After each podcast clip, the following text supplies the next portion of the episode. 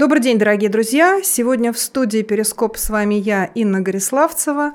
И сегодня у меня в гостях директор Института демографического развития и репродуктивного потенциала Руслан Анатольевич Ткаченко. Добрый день. Буквально на днях э, в прессе появилась информация, что в одном из своих интервью э, пресс-секретарь президента Российской Федерации э, Дмитрий Песков сказал, что демография – это как раз то, что у нас пока не получается. Ну, казалось бы, а чего тут такого-то? Значит, демография. Вот мама, вот папа, вот рожаем детей, вот одного, вот двух, вот, может быть, даже и трех. Но на текущий момент в Российской Федерации целых 2 миллиона многодетных семей. Только коэффициент рождения на одну женщину уже меньше полутора. А это значит, что Россия вымирает. Это значит, что спустя какой-то период времени нас будет становиться все меньше, меньше и меньше. Есть много факторов, которые влияют на эти обстоятельства. И вот какие они? Вот в выборе между тремя словами «могу», наверное, женщины могут рожать. Должны. Должны ли женщины рожать? Ну, тоже хороший, интересный философский вопрос. А вот хотят ли женщины рожать? И если не хотят, то почему? Вот какие обстоятельства сопряжены со всеми этими демографическими вопросами, которые могут позволить России все-таки не скатиться в эту демографическую яму или выбраться из нее все-таки в конечном итоге, раз уж мы уже там одной ногой, а может быть уже и двумя. Вот об этом я и хочу сегодня поговорить с Русланом Анатольевичем и задать ему простые вопросы. Кто виноват и что делать? Если внимательно послушать вот эти вот э, слова э, Пескова и других уже прозвучащие слова всяких министров и деятелей высокого уровня, то э, претензия звучит э, к результатам демографической политики. А демографическая политика – это все-таки государственная политика. То есть, получается, претензия звучит все-таки не к мамам, вот на данном этапе.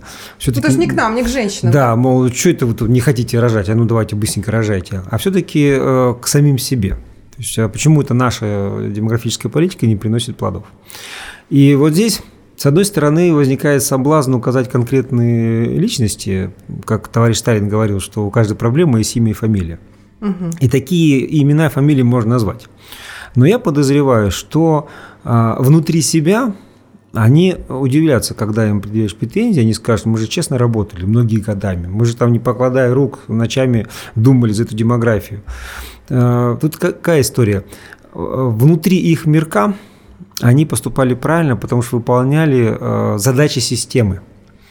Вот, э, чтобы было понятно, что я имею в виду, я прям скажу конкретный пример. Он, ну, по-моему, страшный. В свое время он меня просто потряс. В 2011 году в Москве у одной мамы забрали ребенка из семьи. Просто пришли с опекой полиции в дом, а, фактически выкрали ребенка, мамы дома не было, оснований никаких не было. Ну, то есть ребенок был дома один и посчитали, что он находится в ситуации, угрожающей его жизни. Ну там э, мало ли что они считали, они нарушили кучу законов. Угу. То есть они не должны были этого делать. Я с этой женщиной приходил в кабинет тогдашнего полномочия по правам ребенка Москвы Евгения Будимовича, угу. который нам сказал потрясающую фразу, она до сих пор меня трясет. Потому что он сказал, что да, работница опеки, которая все это замутила, другого слова не скажешь, а, нарушила законы, угу. она не права, но ее наказывать никто не будет, потому что она выполняла инструкции. А, то есть у нас не законы, у нас инструкции, подзаконные акты здесь, регулируют все, да? Здесь, понимаете, в чем дело? Меня поразило даже не то, что там эта тетка из опеки так себе поступила. Я к этому был готов и с этим работал. Меня поразило то, что уполномоченный по правам ребенка, который а, создан для того, чтобы такие случаи как раз разбираться. Это на минуточку педагог знаменитый. Это уважаемый человек, депутат Мосгордумы, который всего лишь э, председатель комитета по образованию. Угу. Ничего плохого в этом не видит. То есть он стал не на позицию защиты прав семьи, матери и ребенка, а на позицию фактически защиты интересов чиновников. Вот. А, вот здесь и получается как та, та система, что когда ты выходишь как-то на большую вот такую систему, ты из нее смотришь как бы из глобальной, ты понимаешь, что плохо забирать детей у матери, тем более беззаконно. Но когда ты внутри нее, ты видишь какие-то задачки, какие-то законы, и ты внутри их, ты выполняешь э, вот эту вот задачу той мини-системы, в которой ты находишься. И вот эта проблема, она глобальная, она касается э, всех уровней. Ну, вот э, пример. Я сейчас буду говорить прям примеры, чтобы было понятно, насколько это глубоко кроется внутри нас, внутри, может быть, каждого из нас, но точно внутри государства, внутри системы как таковой.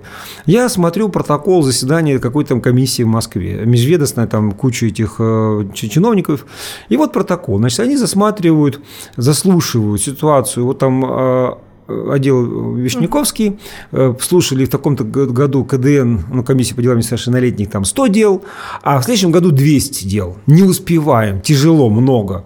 Запрос. Еще одну комиссию создать. Решение. Создать комиссию, выделить финансирование. Следующая строка. Район Солнцево. Слушали столько дел, потом столько. Не успеваем, хотим еще. Создать еще одну комиссию, выделить средства. Ну, то есть вариантов два получается, что у нас либо становится так много проблемных семей, чьими проблемами эта комиссия должна заниматься, либо комиссия начинает придумывать работу сама для себя, для того, чтобы получить дополнительное финансирование а и оправдать дел... эту свою работу. В том-то и дело, что э, есть закон систем. В 20 веке писали э, по науке, что такое система. Так вот, у системы есть свойства, а каждая вот эта структура, образовательная, там, опеки, угу. строительные и прочее, они работают как системы. А свойства системы она защищается, она хочет выжить, она хочет захватить все пространство, она требует ресурсов, чем больше, тем лучше. То есть, когда человек становится, вот я, допустим, директор фирмы, а, по закону я должен зарабатывать прибыль.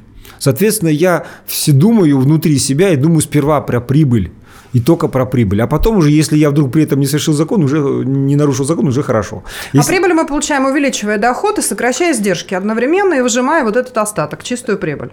Прибыль – это ресурс, это деньги. Угу. Если ты управляешь ресурсами, деньгами, ты получаешь власть. Соответственно, любая система хочет управлять чем-то, она, она хочет захватывать дальнейшие ресурсы. И чем больше ты управляешь ресурсами… Тем более ты авторитетен. Тем больше ты как, как руководитель организации, ты ценен.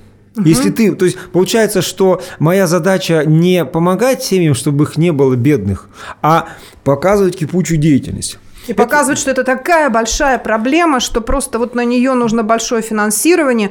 А раз я сижу на этом большом мешке с большими деньгами, то у меня большие объемы полномочий, и я великий. При, причем, причем вопрос там, что люди э, не мыслят сразу деньгами, они вроде бы решают проблему. Вот как это было в Перми, это уже хрестоматийный случай, мы его рассказываем уже много лет, но он просто показателен. А, там в Перми посмотрели, что вот в этом году мы нашли э, там 100 с лишним семей, такие, ну, которые требуют вмешательства. Угу. Мысль, надо же улучшить показатели. И они планируют выявление таких семей плюс 10%. То есть они просто взяли сумму, добавили 10%, хватило ума округлить до целого. У них не было вопросов искать 134,7 семей. Просто в планах на следующий год выявить там, ну, условно... Еще дополнительно какое-то количество неблагополучных семей. И теперь При... их будут искать. Но, но, получается, они просто его взяли с чего? Они не смотрели, если они на самом деле. Они просто из потолка прибавили 10%. Выделили на это деньги, на поиск неблагополучных семей. Потом думают, как мы будем искать. И они просто сделали госзаказ, подработка студентов. Нужно было найти за деньги неблагополучные семьи. А у вас же нет задачи найти нормальные семьи, из них выявить неблагополучные. Деньги были выделены на неблагополучные семьи. Соответственно, взяли сумму, которую выделили, разделили на плановое число семей и сказали студентам, найдете неблагополучную семью, вот там такая-то денежка. То есть, э, если студент прошел тысячу семей, все нормальные, он ничего не получал. Они все нормально, эта работа не оценивалась. Соответственно, ему проще пройти 200 семей, из них найти 130, отметить, что они неблагополучные, и получить свои деньги. Студента понять можно. Человек, который получил госзаказ оплаченный, с одной стороны, понять можно. То есть, внутри вот этой логики, по идее, каждый из них прав. Но в сумме получается просто безобразие. Э, собрали каких-то непонятных непрофессиональных людей, потому что студенты не профессионалы. Дали им деньги как раз за то, чтобы они записали каких-то семей в неблагополучных. Но должна была быть какая-то система критериев оценки тогда, что считать благополучием и неблагополучием. А, а какая разница, если тебе, вот я как студент, ладно, я работник, я получил такой заказ, я не получаю деньги за нормальные семьи, я получаю деньги за неблагополучные за семьи. За выявленные неблагополучные. То есть сама постановка вопрос кощунственна. А, и это же было, я сейчас сказал такой легкий случай. Были же нам известны случаи из нулевых, э, точно были они. Говорят, в десятых годах такое было. Э, детдом получает э, по душевое финансирование. Да, и не только детдом, а приемные него... семьи, которые ну, принимают ну, Сейчас детей. конкретно детдом. Детдом, да, хорошо. У них разобрали детей по семьям. Новые не поступили. Угу. Половину детдома пустую.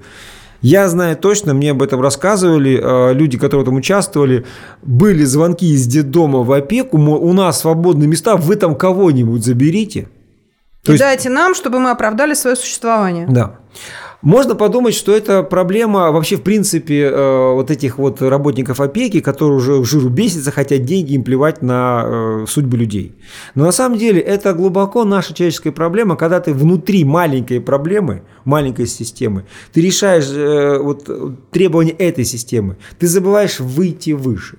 Я, опять-таки, на примере, а, я был членом жюри э, в одном конкурсе, где участвовали некоммерческие организации. Причем, подчеркиваю, про семейные. Это не то, что там как набирают там какие-то винальные, давай там их там на, на импортные гранты. Это были вот наши просемейные такие вот сборы, где люди предлагали свои проекты, как помогать семьям. Угу. И вот одна команда из какого-то провинциального города, не буду называть, они действительно э, хотели даже создали организацию помощи семьям, которые, ну, они не опека, они ищут семьи, пытаются им помочь, они продуктовые наборы, одежды, там, может, ну, как, ну, то есть, угу. вроде бы хорошее такое дело. Но в этом конкурсе был хитрый вопрос. Как вы видите свою организацию в 2030 году? И вот эти люди, которые искренне хотели помочь, они говорят, у нас э, автопарк э, грузовых автомобилей, у нас склад вот этих памперсов. То есть проблема должна разрастись, у, у нас работ, Они же мыслят э, размерами своей организации. Говорят, у нас работает высококвалифицированный, самый высококвалифицированный То есть работник. не нашлось никого, кто сказал, что в 2000 там, каком-то году у нас не должно быть, потому что проблема должна быть решена. Вот именно, как член жюри я сказал, ребята, я вам ставлю самые низкие оценки. Потому Ужас. что вы говорите, что ваша цель, э, чтобы таких семей не было. А на самом деле, представляете, как вы должны развести ситуацию, что столько бедных людей, что вам нужен целый склад. Представляете, в вашем городе вообще нет работы, что вам должны прийти самые высококвалифицированные люди, то есть им больше негде работать, только у вас они могут хоть какую-то копеечку получить. То есть, получается, вы закладываете внутрь себя фактически уничтожение соцструктуры вашего города. Э, то есть, видите, люди, которые за ну, то нас... есть, точка приложения денег не туда получается все-таки. То есть, все эти программы, которые мы сейчас имеем возможность наблюдать, там, хоть на федеральном уровне, хоть на региональном уровне, они, получается, ориентированы на то, чтобы поддерживать вот такие автономные некоммерческие организации, просемейные, как бы, которые на поддержку семьи ориентированы. Они ориентированы как раз на поддержку этих, этих органов опеки, попечительства, которые, опять же, должны действовать в все, пользу интересов семьи. Все сложнее. А по логике-то получается, что не туда, то есть все-таки надо развернуться и смотреть не туда, а вот когда уже с проблемами разбираются, а в семью, как источник, который, по идее, должна быть благополучна. И она должна быть настолько благополучна, чтобы нужды не было во всех этих автономных некоммерческих организациях и органах опеки. Так получается? Или я вообще неправильно? Был, был такой э, эксперимент э, в закавказских деревнях. Там mm. врачи получали деньги, э, ну, на деревне есть врач. Угу. Когда все здоровы, он получает деньги. Если кто-то больной, ему денег не дают. Ну, ты, угу. получается, плохо лечил. Угу. И ему, соответственно, выгодно, чтобы было больше здоровых. Угу. Вот. Но у нас ситуация такая, что когда больше здоровых, врачу никто деньги не дает, соответственно, ему, чтобы выжить, нужны э, больные. Угу. То же самое это. Но проблема вот еще глубже. Тоже была мысль вот повернуть всех на семью. Угу. Но те НКО, которые мы проводили, вот это, где я был членом жюри конкурс, они же искренне, они как раз были набраны из тех, кто хочет мне помочь. Но что-то в голове такое помешало им выйти вот за скорлупу своей НКО и представить выше. И я сейчас хочу повернуть вообще разговор так радикально, потому что угу. можно подумать, что это проблема российской НКО, это наша современность. Да нет, мне далее. кажется, что нет. Но а, дело в том, что в какой-то момент наша цивилизация стала на такой путь, где э, за счет семьи развиваются все, в том числе государства, прежде всего государства. И глубоко-глубоко внутри ДНК наших всех государств лежит э, э, паразитирование на семье. И я выбрал для цитирования книгу американского профессора Алана Карлсона. Она интересна тем, что он американец. И называется она «Общество, семья, личность. Социальный кризис Америки» чтобы не было мысли, что это вот как бы только про нас, это вообще про современное государство.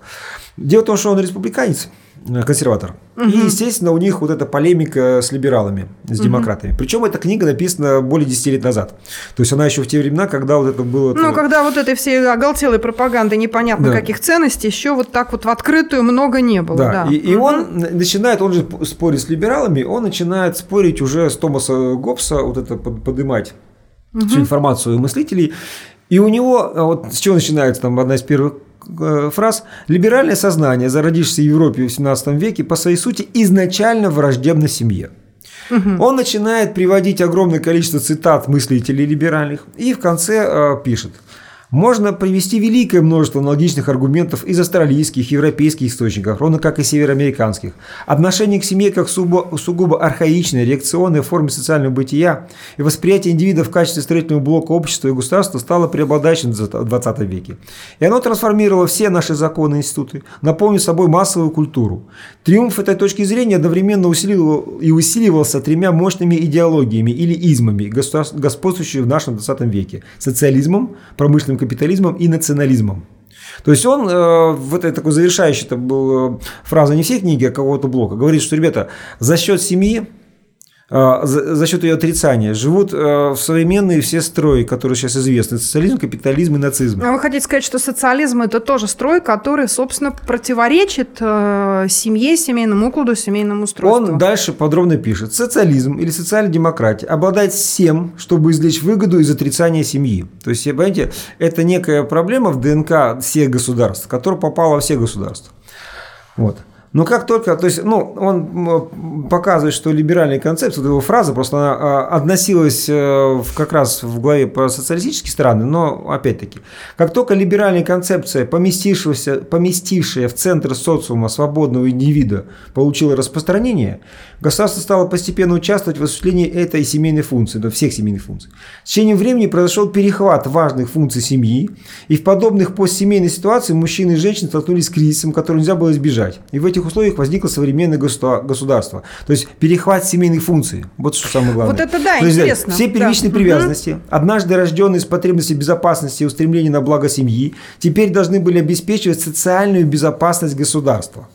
То есть э, были социальные были функции семьи, а государство... Э, Сказала, а мы за вас будем ли, решать часть вопросов. Вот детские сады, например. Либеральное да? государство развалило всех на индивидуум. То есть угу. то, что раньше люди в семье решали, никто не решает, государство стало решать. А социалистическое государство сразу сказал, я такое социалистический, я за вас все порешаю, я вас спасу и стала брать на себя социальные Такую функции. патерналистскую функцию, как бы я как папа для всех, да. я слишком заботлив, а вы должны это принять как данность, но ровно столько, сколько я вам дам. Зачитаю последнюю на сегодня цитату про национализм.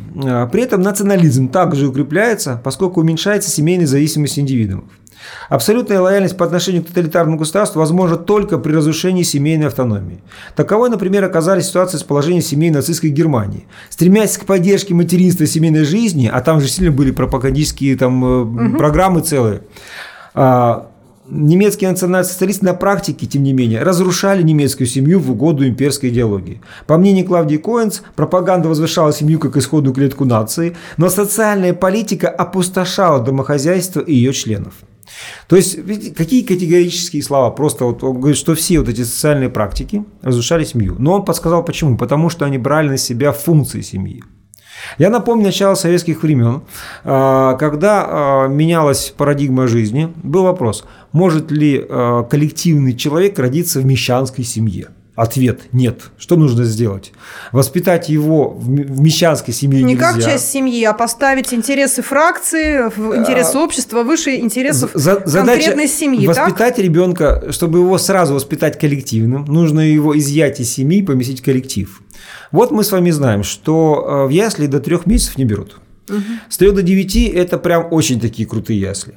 А, вообще-то, вот ну, если... с полутора лет. А, ну, с полутора, но по большому счету садик с трех лет. Очень сильно изменяются запросы вот э, в три года, и когда тебе вот 2,8 тебя в садик не возьмут по многим угу. причинам. Так вот, я когда пытался найти основания, откуда эти цифры взялись, ой, это все пороги смертности. То есть, когда в советские времена решили воспитывать детей сразу в коллективе, стали изымать детей у родителей, у мамы сразу. Капитальная смерть до трех месяцев просто потрясающая. То есть, первые три месяца – это просто стопроцентная смертность фактически. С 3 до 9 – это очень большая проблемная смертность, с 3 до 10 месяцев. То есть, если изъять ребенка в этот момент и поместить его вот в коллектив и оторвать от матери, то риск того, что ребенок просто не выживет, очень большой. Очень большой. И вообще угу. его развитие э, катастрофически ухудшается. И с трех месяцев, ой, с трех лет, а почему у нас садик с трех лет? Потому что с трех лет уж более-менее как-то эти люди ну, могут развиваться и воспитываться. Ну, то есть ребенок обретает ту степень самостоятельности и стабильности, при которой, будучи оторванным от матери, он имеет э, все шансы продолжать жить и выживать, э, даже будучи помещенным вот в детский коллектив. Шансы есть, но качество. Если мы многие говорят так, а вот смотрите, вот детдома, ну в семье же было ему плохо, значит детдом, детдом лучше. Но если сравнивать плохую семью с плохим детдомом, Тут то детдом семья. хуже. Тут же плохая семья, чем плохой детдом, Потому что да? в плохом детдоме насилуют девочек все подряд.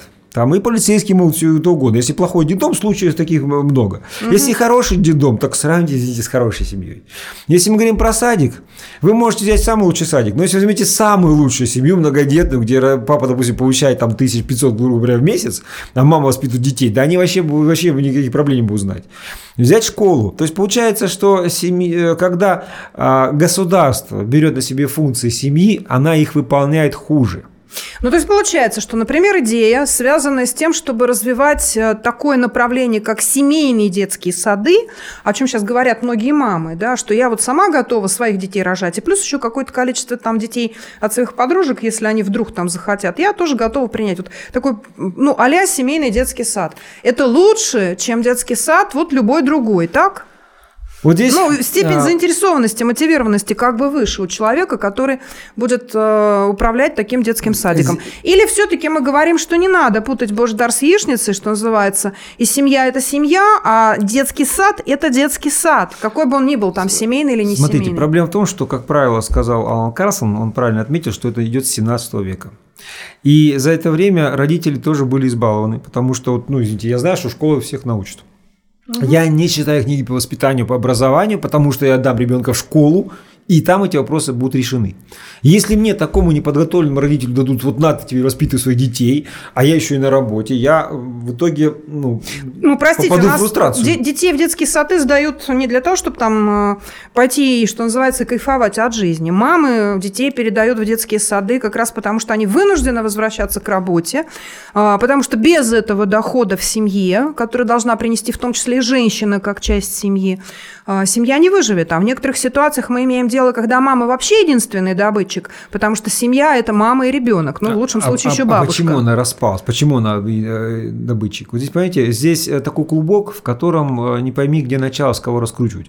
Надо, а, с одной стороны, вот женщины просят детских садов, потому что надо работать. Да. А с другой стороны, вот начинаешь изучать вопрос, а почему не работают? А потому что сказали, женщина тоже человек, она должна работать, и поэтому они вышли. Что случилось, когда женщина Слушайте, ну мы тут буквально, я прошу прощения, перебиваю, потому что за больной задели. Вот буквально некоторое время назад в этой самой студии с Инной Ямбулатовой мы обсуждали такой вопрос, как концепция действий в защиту интересов женщин. Буквально вот свеженькая, которую буквально в конце прошлого года утвердили. Так она там вся эта концепция сплошь напичкана и, и идеями того, что женщина – это работник, женщина – это политик, женщина – это общественный деятель, женщина должна быть в миру, женщина должна заниматься а, целой кучей всяких скажу, разных такой... интересных для нее как бы задач, которые должны потешить ее ум и ее эго, но практически ничего в этой концепции действий в защиту интересов женщин не сказано про то, что женщина прежде всего мать, и должны быть реализованы ее прежде всего физиологические потребности, материнские инстинкты. То есть туда должна быть в первую очередь повернута концепция действий в защиту интересов женщин. Защитить женщину как мать, а не как работника или политического деятеля. Я бы сказал, что это защита выбора женщины, потому что кто-то хочет садик и, и молодцы,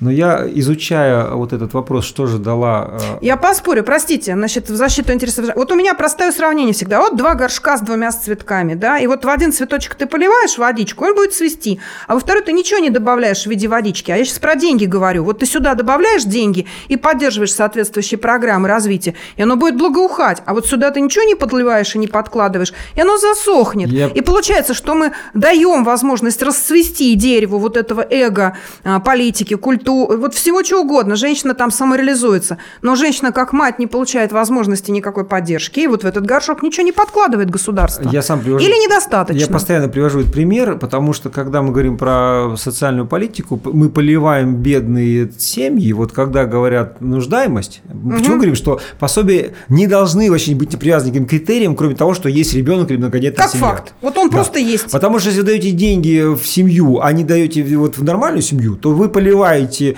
те самые неблагополучные семьи, а значит расти будут количество неблагополучных семей. Но я сейчас хочу сказать две вещи, которые вот долго изучая вот, про вот эту идею, что женщины стали типа самостоятельно, все могут. Две вещи, которые в итоге пришли. Первое. Когда женщина пошла на рынок труда, она что сделала? Это сейчас женщина может ездить за рулем как мужчина. Раньше ты не мог, не могла, потому что это нужно было без гидроусилителя э, крулить, там нужно было ремонтировать на ходу. Получается, женщина не могла работать во многих областях mm-hmm. просто физически. Она могла что делать? Она могла демпинговать. А, значит, просто женщины обрушили рынок труда. Если раньше работал один мужчина, и ему хватало на жену и детей, угу. то теперь стали работать мужчина и женщина, и им вместе хватает едва ли на, на, на них и на детей. Да. То есть, на самом деле, а, капиталисты, ну, условно говоря, те, кто ну, на кого работают, получили в два раза больше работников за ту же самую цену. А второе, что я выяснил, считается, что женщины менее агрессивны, э, меньше совершают преступлений и тому, так далее и тому подобное. Да нет, просто одинокая женщина, разведенная, имеющая детей, это самый удобный для предпринимателя объект нет, для сейчас, эксплуатации. Нет, сейчас секундочку, э, она может не работать, я имею в виду, что считалось, что вот эта мускульность, э, вот эта агрессивность, мускульность, да? вот эта агрессивность мужская, они такие все плохие и прочее. А я стал поднимать преступность э, женскую, и выяснилось, что поскольку а, мужчины добывали хлеб, они попадали в агрессивную среду, и там вынуждены были совершать какие-то агрессивные действия, в том числе и преступления. Когда добыча хлеба пала и на женские плечи, они попали в эту конкурентную среду. Раньше они этим не занимались, они угу. сидели дома. Угу. И поэтому считалось, что женщины... Они тихие, спокойные, да. белые пушистые барсики. А в итоге оказалось, что когда они попадают в эту же преступную среду, они, в, ну, может быть, как мужчины, но в принципе хуже мужчин с точки зрения вот, э, жестокости преступления и так далее. То есть, получается, женщины-то были в комфорте, когда мужчины добывали. Вот мужчины, вы там сильно, вы там разбираетесь. То есть, получается, э, вот э, я возвращаюсь вот к проблеме государства. То есть бытие определяет сознание. Оказавшись в агрессивной среде, вынужденной биться за выживание и за добычу этого куска хлеба, женщина начинает вести себя примерно так же, как мужчина. И вот эта моровая, как бы ролевая гендерная модель, она смещается. Ну, То есть женщины становятся в большей степени, там, с точки зрения содержательной части, ну, как бы психологически, становятся больше мужчинами. Проблема в том, что мужчины этого нежнее не стали. А, ну нет, но мы видим, что некоторые стали, но, они, но, но имеется в виду, большинство, к счастью, нет. С, с точки зрения баланса в семье и в обществе, угу. получается, что те же самые, понимаете, мужчина, он менее эмоционален из-за строения мозга. Угу. Ага. У женщин э, больше эмоций, больше зеркальных нейронов, она больше чувствует, допустим, ну, дискомфорт ребенка, она чувствует, и она ему пытается, почему, ну, что с мамой, потому что она переживает за ребенка больше. Сопереживает. Да, да, отец смотрит, ну, вроде не помер, вот тебе еды и пошел. Для отца это нормально, мужчина изначально грубо, у него эмоциональная структура мозга не так реагирует. Вот, то есть нету компенсации. Но если возвращаться опять к государству, а, понимаете, в чем проблема? Мы к этому привыкли, и вот то, что государство само себя благодаря семьи, семьям содержит, ведь это на самом деле потрясающе, я когда понял, э, все государства, которые имели резкий экономический рост, угу. этот рост, как я понял, был связан с перемалыванием аграрного населения в индустриальное. Угу.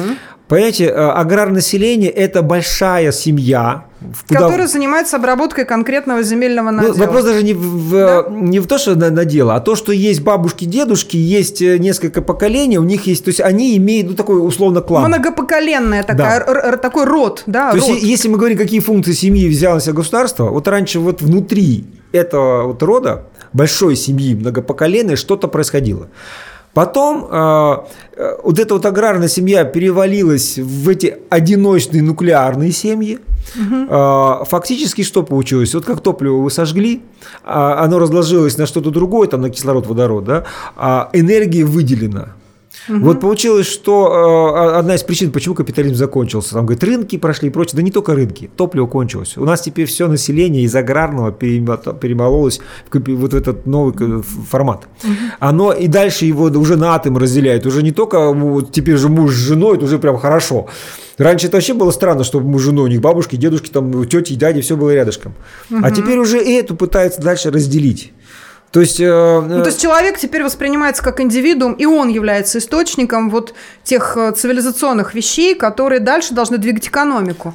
Личность, личность, его личные потребности ставятся во главу угла. Даже уже не семья, не дети, а мои личные требования, мое личное эго должно двигать экономику и вот ту, которая как раз должна на меня быть персонифицирована, ориентирована. Рынок да? ЛГБТ сейчас порядка 300 миллиардов долларов в год, может уже больше за счет того, что семьи э, распадаются, нужно делать и косметику, и операцию, и всякие психологи должны с вами работать, потому что ты же псих натуральный, там, и возникают какие-то другие товары.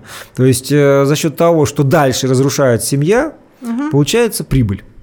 Но государство это не понимает, оно, оно ж прибылью считает. Угу. Вот простой пример. Ну что, вот. классные рынки появляются, налоги платятся. Вот именно, что налоги. Вот у нас, э, слава богу, запретили продавать ночью алкоголь. Угу. Но в Московской области сперва был запрет с 9 часов вечера, а потом с 11. Угу. Вопрос, как это все дело? Я читал... Э... Ну, обходят же через наливайки. Нет, вопрос, что по закону было с 9, угу. а потом по закону сделали с 11. Я читал э, протокол этого заседания. Угу. Поскольку с 9 до 11 самый пик продаж, мы теряем столько-то налогов. Надо вернуть.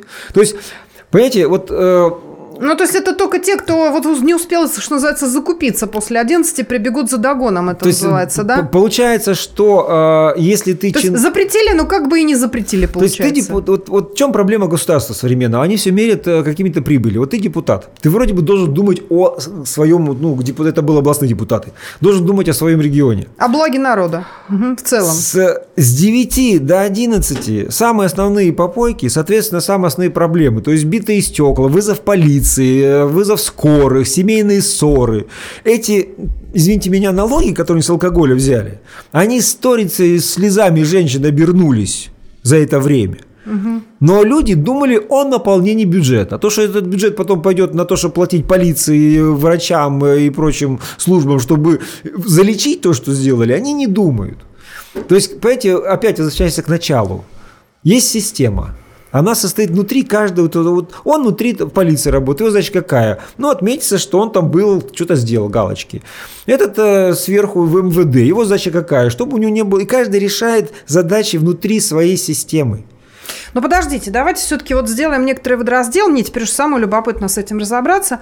Вот до 1991 года, когда мы уже четко встали в другую колею, и существовал все-таки Советский Союз, я сейчас не говорю про годы, когда он э, уже, ну, как говорят, загнивал, и все было плохо, и дефициты были, все остальное. Тем не менее, э, ну, была определенная контролируемая преступность. То есть, ну, на мой взгляд, такого количества, э, скажем, преступлений, которые мы наблюдаем сейчас, как всплеск, да, там, как следствие там, алкоголизации населения. Кстати говоря, алкоголизация – это тоже одна из причин, почему у нас а, убывает население. Потому что мужчины гибнут досрочно, уходят из жизни, не доживая там даже до определенного возраста. И э, как бы принято считать, что это одна из причин, да, в том числе демографических проблем, вот эта высокая степень алкоголизации мужского населения. Но получается, что в Советском Союзе определенные принципы социального устройства все-таки, несмотря на то, что это был социалистический уклад, и все-таки были детские сады, и женщина точно так также вырывалась из семьи и шла работать. А, там было а, так же, как сейчас, или все-таки чуть лучше? А сейчас поставленная во главу угла прибыль окончательно нам подвинула мозги не в том направлении. Смотрите, с одной стороны, э, если по очкам, то было лучше. Но э, сама ситуация не сильно изменилась, потому что проблема, вот э, что нужно понять? Государство берет на себя функции семьи. Это государству выгодно потому что оно показывает свою значимость. Вы без меня не выжите, я за вас и то сделаю, и это сделаю. Я вас охранять буду, да. границы. То есть в советские времена она, может быть, это делала лучше, чем э, сейчас. Но э, проблема, э, многие вещи-то были заложены, в том числе и в советские времена. Смотрите, вот... Э, ну, то же самое пенсионное обеспечение, простите. Если у тебя большая семья, много детей, значит, вот пусть дети тебя и содержат, что называется, на старости лет. Сколько детей родил, столько так и получил. Вот э, рук, которые тебе на старости лет дадут кусок хлеба и нальют там чашку чая.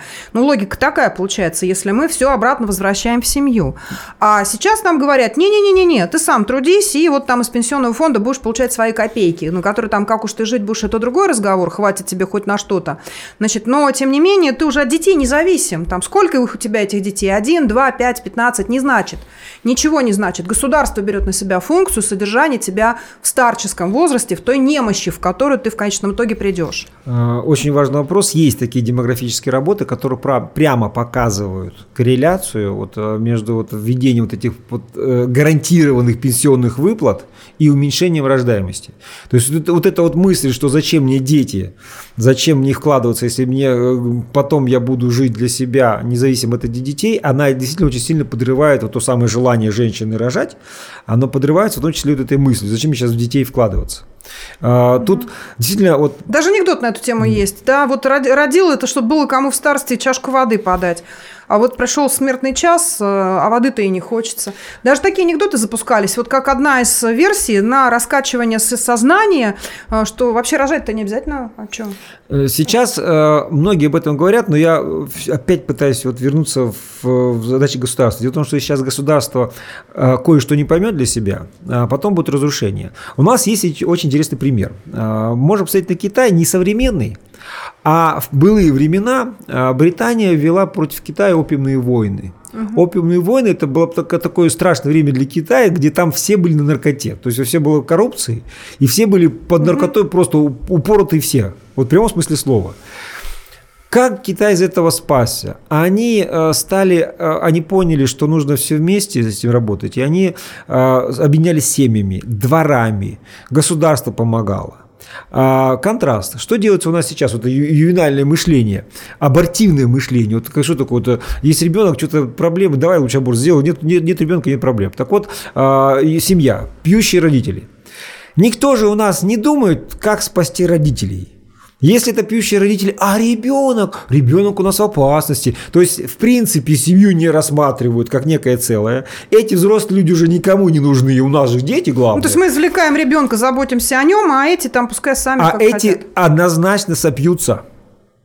Потому что у тебя еще и ребенка нет, у тебя еще плюс горе, нужно его залить, и в итоге они сопьются. То есть э, государство говорит, я же детей спасаю, я же без меня вы не сможете. А в Китае никто так не делал, потому что все были наркоманы. Вот. И брала семья, и, и, и семью вытаскивали, и двор вытаскивали. О, о, об очень ключевом моменте, Руслан Анатольевич. На самом деле мы говорим о том, что мы должны отказаться от философии детоцентричной политики и перейти к политике просемейной. Да? То есть тогда, когда объектом и фокусом внимания государства государства все-таки должна быть семья с точки зрения благополучия семьи, что семья должна быть благополучная, семья должна быть э, достаточно упакованная вот этими всеми задачами, ну как бы благами, для того, чтобы она э, справлялась со своими задачами и потребностями самостоятельно. Так получается? Вот, э, а... И чем лучше будет жить семья, тем как бы меньше будет забота у государства. Но одновременно с этим палка о двух концах. Тогда будет вопрос, а зачем мне нужно государство, если сам справляюсь?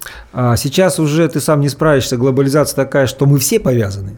Но вот Алан Карлсон в этой книге, он с самого начала, когда показывал, где либерализм разошелся с естеством, он говорит, что а, там все эти Томас, Томас Гоббс и прочие отказались от древнего, еще с Аристотеля понятия о семье, что семья – это самое главное, а пришли к выводу, что главный – индивид – то есть разделиться. И он как раз в книге показывает, что вот этот индивидуализм, а не почему, говорит, либеральная концепция отвергала семью, а потому что семья, э, э, как вам сказать, это же, э, так вот, на сегодня важный разговор. Аристотель-то имел, когда мы говорим, что важная экономика, важная экономика.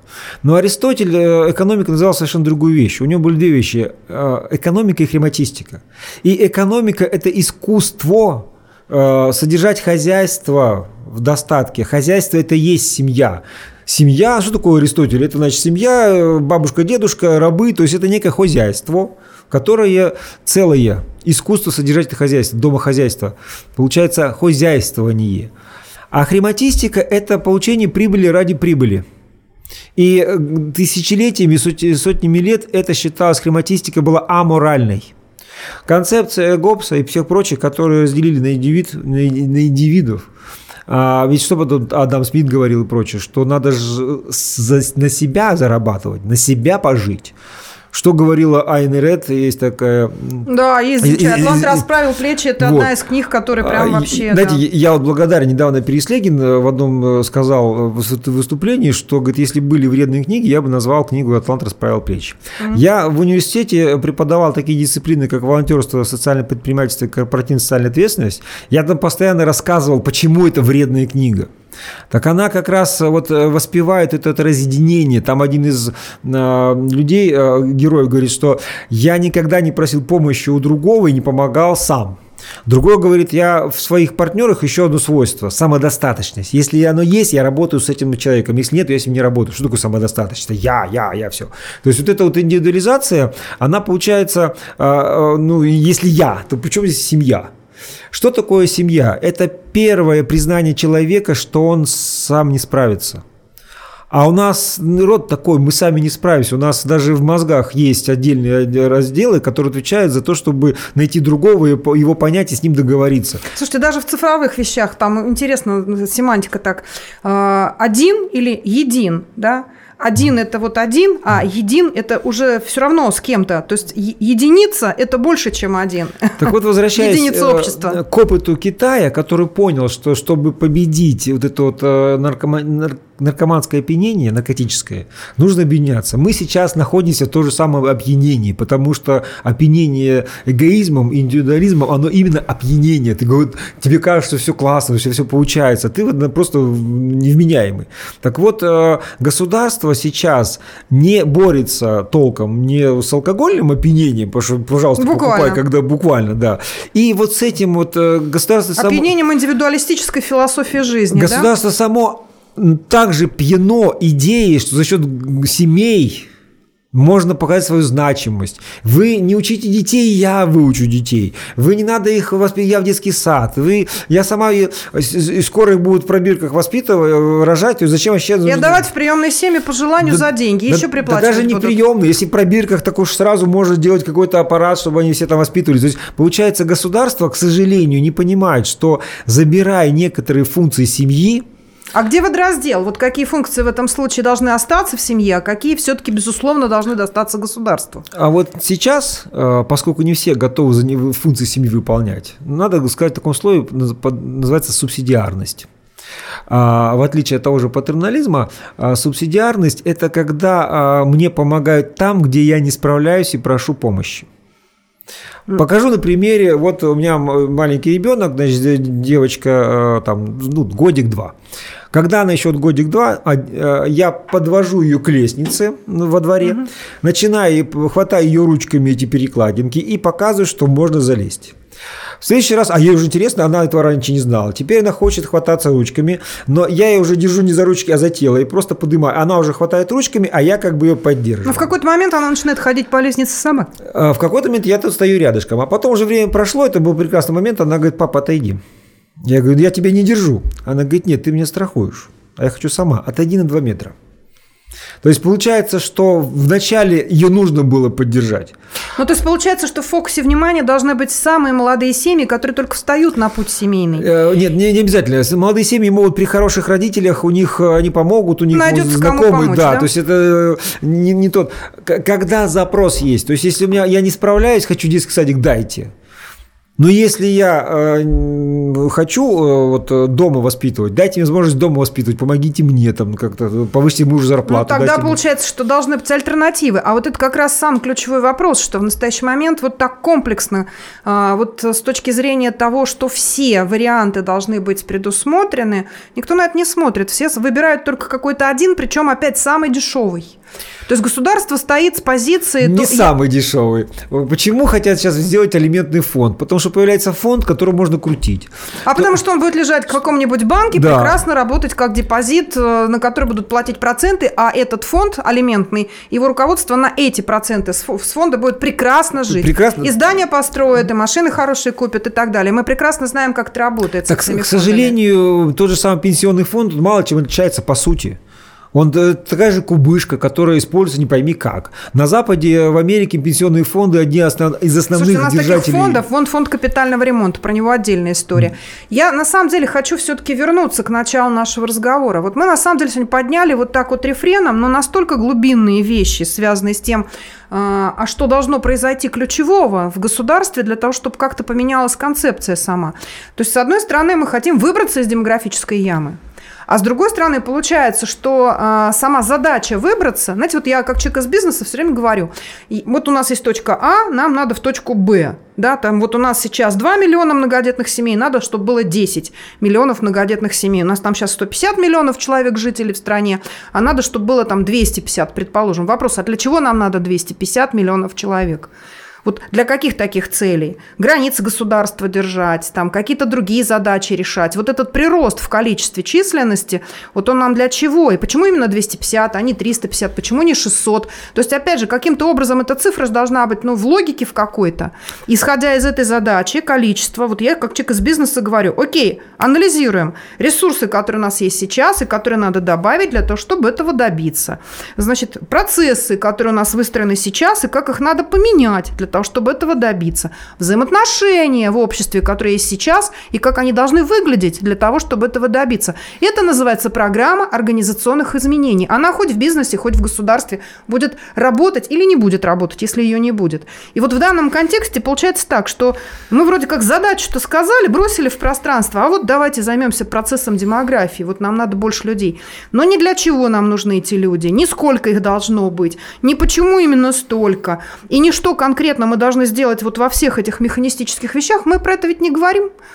Ну, то есть получается, что вроде как, эм, вроде как это симулятор очередной, разговоры про демографию. Э, дело в том, что это действительно симулятор. Э, я объясню, где э, есть виртуальное такое население. Дело в том, что вот вы сейчас справедливо, но тем не менее показали, как мыслит нормальный государственный деятель, который думает за государство. А на самом деле, а, вот э, демография есть такая прикольная штука, не все понимают, но некоторые об этом уже пишут, что есть на самом деле два населения. Одно население виртуальное, которое есть в голове у ученых, чиновников, которые как раз рассуждают, что то-то, то, все, то нужно для этого прочего. А есть другое население, которое настоящее – которая рожает не для того, чтобы что-то защищать, не для того, чтобы были экономические параметры. Еще а так чего. получилось. А, ну, почему? Допустим, я люблю свою жену, и мои дети – это продолжение моей любви к жене. Кто-то угу. еще там по разным причинам. Но угу. вот получается, что есть э, разделение вот этого вот виртуального населения, на которое направлены программы и так далее, а есть просто люди, которые как раз формируют эти семьи. И э, понять, что семьи есть, и всю экономическую и политическую систему нужно построить на то, чтобы эта конкретная семья себя хорошо чувствовала, вот это вот очень серьезный слом. Я покажу на примере, э, чтобы было понятно. Учителя. Э, мы, я провожу э, в том числе тренинги и обучение для учителей. А, частенько к нам отдают целую школу всех учителей на день, два, три какое-то мероприятие. И вот было выездное мероприятие. А, были там какие-то там ну, команды образования там, на ценности. Потом мы учителей отпустили в лес. Это было осень Подмосковье, желуди, там листочки, они там погуляли. А после этого был очень интересный тренинг. Э, все учителя разбились на команды по 4 человека. Нужно было выделить, как будто это вот вы, ваша школа, а, надо было выделить базовую ценность. Угу. Вот у нас же есть просто школа, э, которая, допустим, языковая. Она же дает физику, математику, но язык как-то больше. Бывает, наоборот, физико-математическая школа. Она же дает э, русский литературу, но физику, математику как-то глубже. А мы сказали, представьте, что вы э, на ценности какой-то упираетесь. Вы же все ценности даете, но какая-то ценность наиболее. То есть вы как школа упираетесь в какую-то ценность. Вот какая у вас ценность? И сделайте презентацию. Так вот, из 20 команд угу. ни у одной команды не было ценности семьи. Караул. В принципе. Караул. Нет, это не караул. Караул был дальше. Дальше, когда мы уже прошли, обсудили, что почем, я вышел, сказал, знаете, что я сейчас ну, перед вами как тренер, но я э, представитель Московского городского родительского комитета, то есть я вот как родитель, сам родитель, и вот представляю родителей. И вот сейчас я вам скажу как родитель. Э, знаете, мне интересно, чтобы у вас было... То есть, э, чтобы ваши ценности и наши ценности чтобы, совпадали. Чтобы школа имела ценность семьи, и не просто семьи, а моей семьи. Когда у вас на флаге будет фотография моей семьи, то я как родитель в вашу школу отвезу своего ребенка. Что здесь началось? Это а, ко мне а, приходили э, к моим коллегам, психологи этой школы, говорили, что Руслан Анатольевич не умеет вести тренинги. Он обрушил эмоциональное состояние. Мы два дня работали. Он вообще так... Вот, а они все себя почувствовали... Уязвленными. Ко мне... А, благо, а. была, благо была запись. Потому что они приходили, говорят, Руслан, что ты им сказал? Все недовольны. Я показываю, я, я только эти слова сказал. Через год был разговор, что будет продолжение, через год проведем еще. Наша команда пришла, говорит, все хорошо, только Руслан Анатольевич не надо.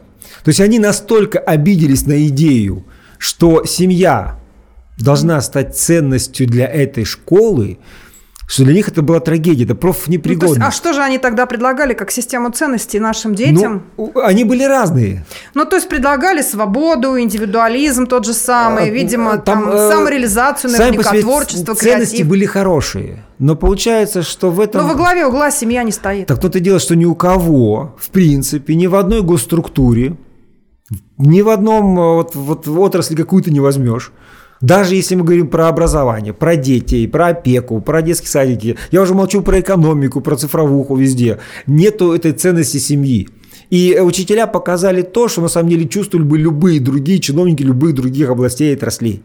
И вот, возвращаясь к опыту Китая, который понял, что нужно вот э, не человека одного вытаскивать, а его семью вытаскивать, его двор вытаскивать, его дом вытаскивать, улицу. И тогда вот этот Китай выжил, и его через сто лет это центральная держава в мире. Я поняла. Руслан Анатольевич, спасибо громадное за сегодняшний разговор. На самом деле я верю в то, что он обязательно будет продолжен. Сегодня, поскольку время наше уже подошло к концу, закончить я хочу простой мыслью. Значит, очень много попыток было написать э, различные законопроекты про семью, про поддержку многодетной семьи и так далее. Вот даже Сергей Михайлович Миронов 14 февраля на встрече с президентом Российской Федерации Владимиром Владимировичем Путиным вышел с инициативой объявить 2024 год годом многодетной семьи. И если все-таки это случится, и соответствующий указ президентом будет подписан, это значит, что в 2024 году будет большое количество самых разнообразных публичных мероприятий, на которые будет потрачено большое количество денег, различные конкурсы, различные а, соревнования, различные телешоу, веселые старты, то есть все, что должно показать, что государство держит у нас семью, и особенно многодетную семью, в фокусе внимания. Только беда вся в том, что если посмотреть на то, что происходит буквально в этом году, то, например, изменение подходов к вопросам, связанным с выплатой социальных пособий семьям, а, отталкивающиеся от критерия нуждаемости, привело к тому, что даже самые наши крепкие просемейные республики, такие как Дагестан, а, Северная Осетия, Алания, многие другие, там, где всегда семья была крепостью, и там, где все друг за друга продолжали держаться, а, даже они дрогнули. И в результате у нас в этом 2023 году количество разводов вдруг оказалось больше, чем количество браков. Люди разводятся элементарно для того, чтобы получить возможность получения этих социальных выплат. Потому что пока в семье есть и мама, и папа, и хоть на рубль больше семья получает, чем этот установленные критерии нуждаемости, это значит, что ни о каких дополнительных выплатах, которые полагались бы на детей, а, говорить невозможно. У нас катастрофическая ситуация, когда приемным родителям за то, что они берут на воспитание детей к себе в семью, за детей платят. И получается, что воспитывать приемных детей экономически выгоднее и целесообразнее, чем рожать своих собственных, потому что за собственных платить не будет государство. Так вот, все эти вопросы, они настолько затянуты в тугой, клугой, вот такой жесткий узел, что разрулить их очень сложно. Но я уверена в том, что ни один из тех законопроектов, которые сейчас, возможно, уже лежат где-то под сукном в Государственной Думе, написаны разными фракциями, полноценно ситуацию с точки зрения семьи, интересов семьи, защиты интересов семьи не рассматривают, потому что семья сейчас в стране во главе угла не стоит. А как сказал Руслан Анатольевич, это важная точка, это наша точка опоры, и если мы с этим не разберемся, быть нам всем в демографической яме размером метр на два. Сами знаете где. Всех благ, увидимся.